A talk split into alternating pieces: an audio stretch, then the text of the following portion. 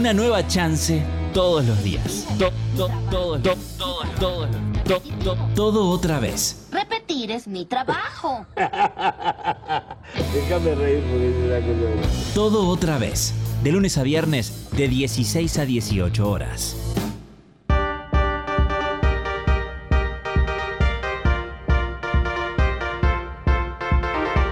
Estábamos hablando en el bloque de noticias de situaciones que suceden en Bariloche y desde allí tenemos a nuestra siguiente columnista porque es hora de hablar de juegos, tecnología, Sí. universo nerd, un poquito de cine y demás, así que le damos la bienvenida a Majo Morteiru, como siempre, ¿cómo estás Majo? Hola chiques, ¿cómo os va? ¿Todo bien? Todo bien, con ganas de hablar de distintas temáticas y el día de hoy eh, queremos clavarle los dientes a la información. Exactamente, el fin de semana vi Renfield, está ya para descargar en una calidad mucho más que potable, sépanlo, aquellos que llevan el parche como yo en, en el ojo, eh, se ve excelente, Eh, así que esto dio así como el pie para hacer la, la columna de hoy. Pero le traigo así como un pequeño adelanto de lo que va a empezar a suceder en el canal de, de YouTube del Gamer Tercermundista, que son películas y reseñas en 60 segundos. O sea, les voy a hacer la reseña de Renfield en 60 segundos. Me encanta. Catalogada como una comedia de terror, Renfield nos relata cómo en la calle del Conde Drácula llega a Nueva Orleans en la actualidad y nota que su relación con Drácula es realmente muy tóxica y que eso se tiene que terminar. Protagonizada por Nicolas Hoult, el que conocimos como Bestia en los X-Men First Class, Aquafina, que es la amiga de Shang-Chi y de Marvel, y Nicolas Cage, obviamente, en el papel de Drácula. Yo diría que más que comedia de terror, esto es un gore divertido. Negra como el petróleo, cuenta con una edición acorde eh, que potencia todo lo que ya vimos en los trailers, además de tener litros de sangre, desmembramientos bizarrísimos que causan mucha gracia, pero que la hace claramente no apta para los estómagos sensibles. Sin dejar de lado la moraleja y el mensaje sobre la codependencia y los vínculos abusivos, Renfield es un cóctel que homenajea a Bela Lugosi, pero también se da el espacio de parodizar un poco a Drácula sin ser estúpida y saliendo muy bien parada. Actuaciones acorde, paleta de colores perfecta, música y ritmo que danzan con la edición a la perfección hacen de Renfield una película que no tenés que dejar de ver. Mi calificación es 9 de 10, ultra recomendable. ¡Wow! ¡Wow! Ya quiero verla. Aparte, hacer todas las reseñas, sépanlo, porque me cansé de buscar reseñas. ¿Viste cuando vos buscás reseña y decís quiero ver una reseña de una película o algo antes de clavarme? Y son todas largas, de 5 minutos, 15 minutos, 20 minutos. Bueno, y que te cuentan todo además. Y yo quiero que me cuenten algo, no todo. o que me digan, bueno, la veo o no la veo. Exacto. Y le- en eso de decir, ah, Renfield, mirá qué bien que ab- abordaron el tema de el vampiro más famoso de todo el mundo, que es Drácula. Y no contándolo a Drácula en su historia, sino contando la historia de Renfield, que es el, el, eh, podríamos decir, el sirviente de, de Drácula, y dándole también una vuelta de tuerca. Y en eso es que surge la columna del día de hoy, que vamos a estar hablando de vampiros en su totalidad y lo- todo lo que nos alcance posible el tiempo. Me encanta. Me Eh, encanta porque- esta propuesta. Exactamente, el, tema de los vampiros es como también muy interesante porque no es algo que solo vamos a ver desde el punto de vista fantástico, sino que hay mucho folclore a nivel mundial, no solo de Europa, que construye la idea de quiénes son los vampiros, ¿sí? O sea, incluso, por ejemplo, los primeros relatos de vampiro están, de seres en realidad parecidos a los vampiros, están en eh, todo lo que es Egipto, ¿sí? El libro de los muertos de Egipto dice que el Ka, que es una de las cinco partes en las que se divide el espíritu de las personas, si no recibe una buena alimentación, no pasa del otro lado y se queda en este mundo robando la energía de la gente. O sea, es un primer relato de una especie de vampiro. Y de hecho, eh, es una de las diosas egipcias que bebía sangre. Ah, bien. O sea que la figura de que ahora conocemos como vampiro tiene una historia eh, muy, muy antigua. Sí, ¿y sabes quién más? Porque yo charlaba con, con mi camarada y le decía, "Che, ¿sabes quién más? Y que nunca nos imaginamos, nunca lo pensamos a él, el relato bíblico de Caín y Abel. Caín y Ajá. Abel. Claro. ¿Qué Sí. le hace Dios a Caín por haberlo matado a Abel? Lo marca. No solo lo marca, sino que lo destierra. Sí. Le dice que no va a poder andar al sol. Y le dice que todo lo que él coseche no va a prosperar ni dar fruto. De hecho, es una característica de los vampiros. Los vampiros en todas las culturas no pueden tener hijos. Claro. O El sea, es un relato de- bíblico del Antiguo Testamento. Exactamente, es uno de los primeros vampiros. De hecho, hay toda una rama dentro de la literatura fantástica del vampirismo que dice que Caín es el, los cainitas.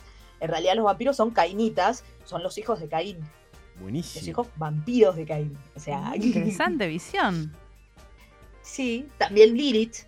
Lilith es para lo que es el, el pueblo judío, es la primera mujer sobre la tierra y eh, una de las razones por las cuales eh, Dios la destierra es porque ella se acostaba con demonios y tenía los sucubos que son una especie de vampiros. O sea, porque era sexualmente activa.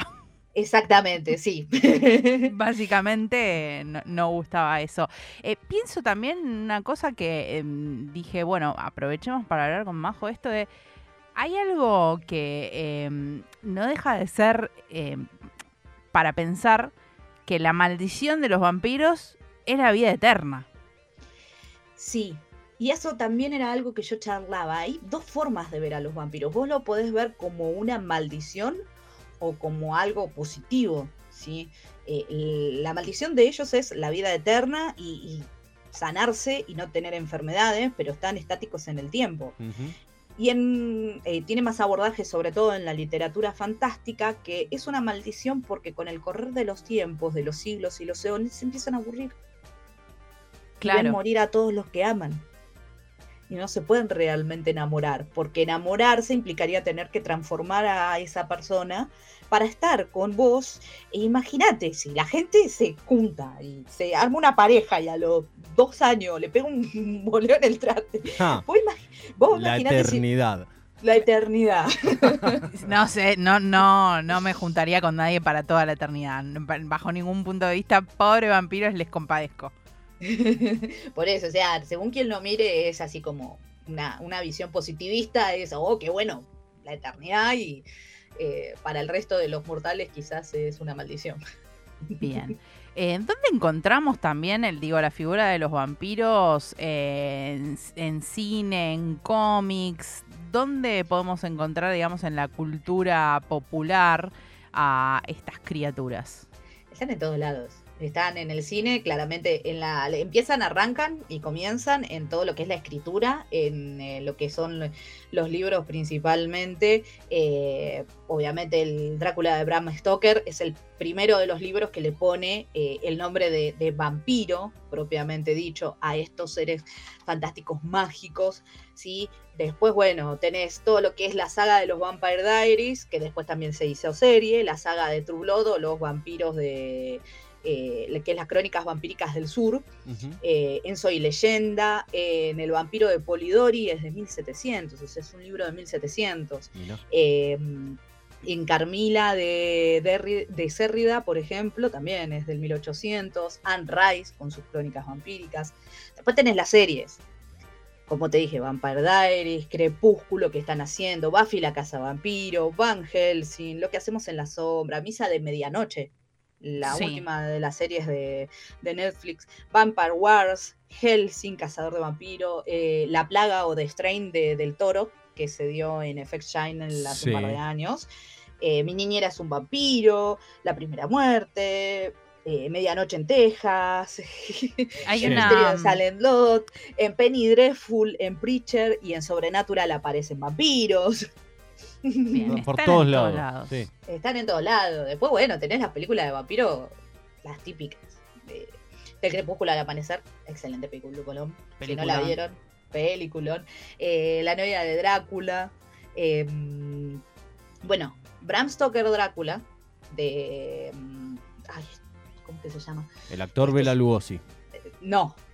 Bram ¿No? Stoker Drácula es eh, la película de que trabaja el despide, el de máxima velocidad, Keanu Reeves, Ah, eh, y trabaja, eh, que es de un conocidísimo, que ahora se me fue el nombre Sí, a del mí director. se me acaba de... No, y se me fue el nombre del actor que hace Drácula. Exactamente. Bueno, ese Bram Stoker Drácula, en realidad el diseño está basado en, en los vampiros de China. así Ajá. con pelo largo y garras. Eh, gran película que está más bien basada en el, en la- en el libro de, de Bram Stoker. Eh, Christopher eh, Gary Oldman es el vampiro acá. Gary me- Oldman. Me, me- me lo googlearon y me mostraron Gary Oldman. Perfecto.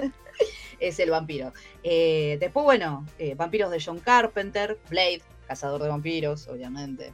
Eh, Déjame entrar es una película que es eh, sueca, que Sí, tiene su remake eh, gringa. No miren la remake gringa, miren la sueca, que exacto. excelente. Thirst, o sea, Sed, de Park Chang-won, es eh, coreana, es también un peliculón de vampiros. El Sí. director de Parásitos, ¿puede ser? Sí, exactamente. Eh, bueno, después tenés Días en la Oscuridad, Los Vicios de la Noche. Yo no les voy a mentir, yo no vi la saga de Crepúsculo, pero porque yo tengo como una cierta aversión a ese tipo de vampiros. Yo debo reconocer que la vi y que no me gustó hasta la última. La última me pareció que estaba muy bien y que remontaba bastante lo que era la saga, pero bueno, no, voy a spoilear, pero me pareció un, gran ahí como desenlace.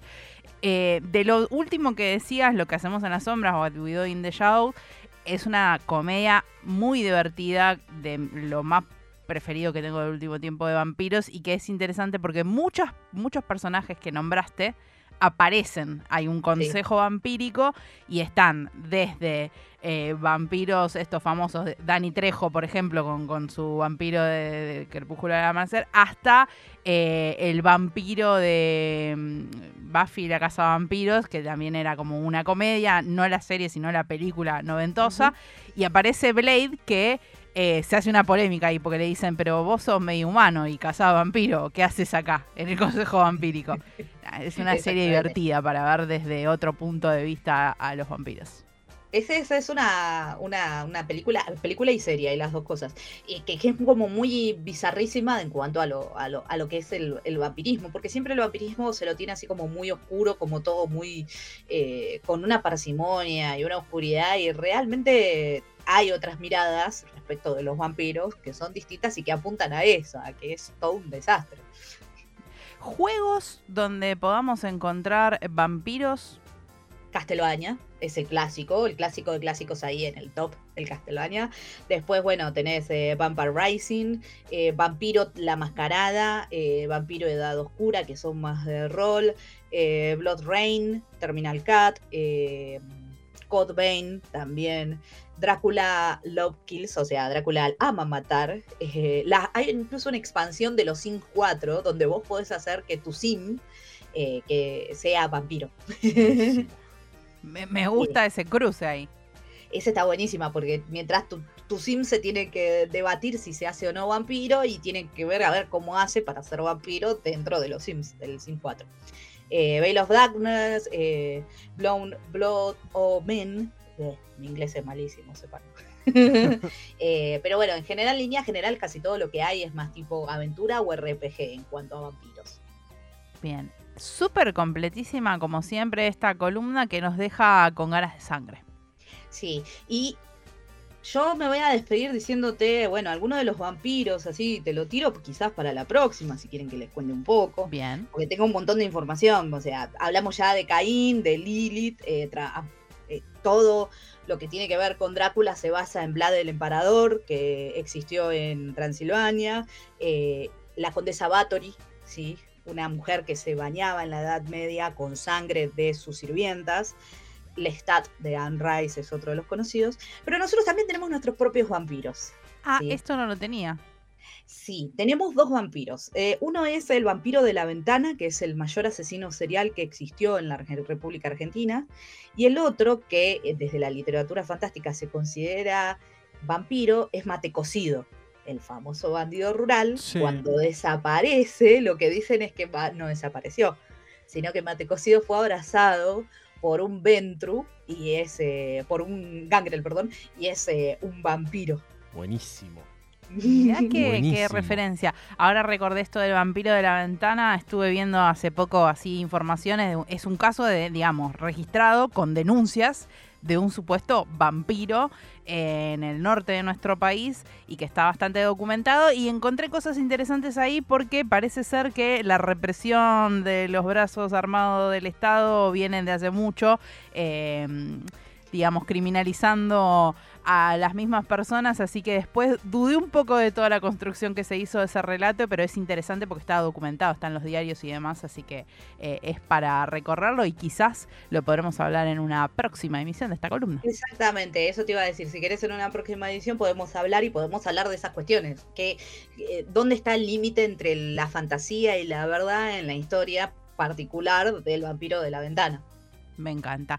Gracias como siempre, Majo, y ya tenemos ganas de una nueva columna y recordamos a los y las oyentes que pueden seguir Gamer Tercermundista y ver eh, juegos, por ejemplo, cuando jugás en vivo para que se enganchen ahí quienes todavía se están iniciando en este mundo y además van a tener a futuro estas reseñas en 60 segundos. Exactamente, vamos a empezar con las reseñas en el canal de, de YouTube y en el Facebook. Así que bueno, gracias. Hasta la próxima. Hasta la próxima. Pasó Majo Morteirú, gamer tercermundista, con historias de vampiros. Si hay que hacer todo otra vez, ahora hagamos lo mejor. No, no, no. Acá vine a sufrir nada más. De lunes a viernes hasta las 18. Esto no es para mí.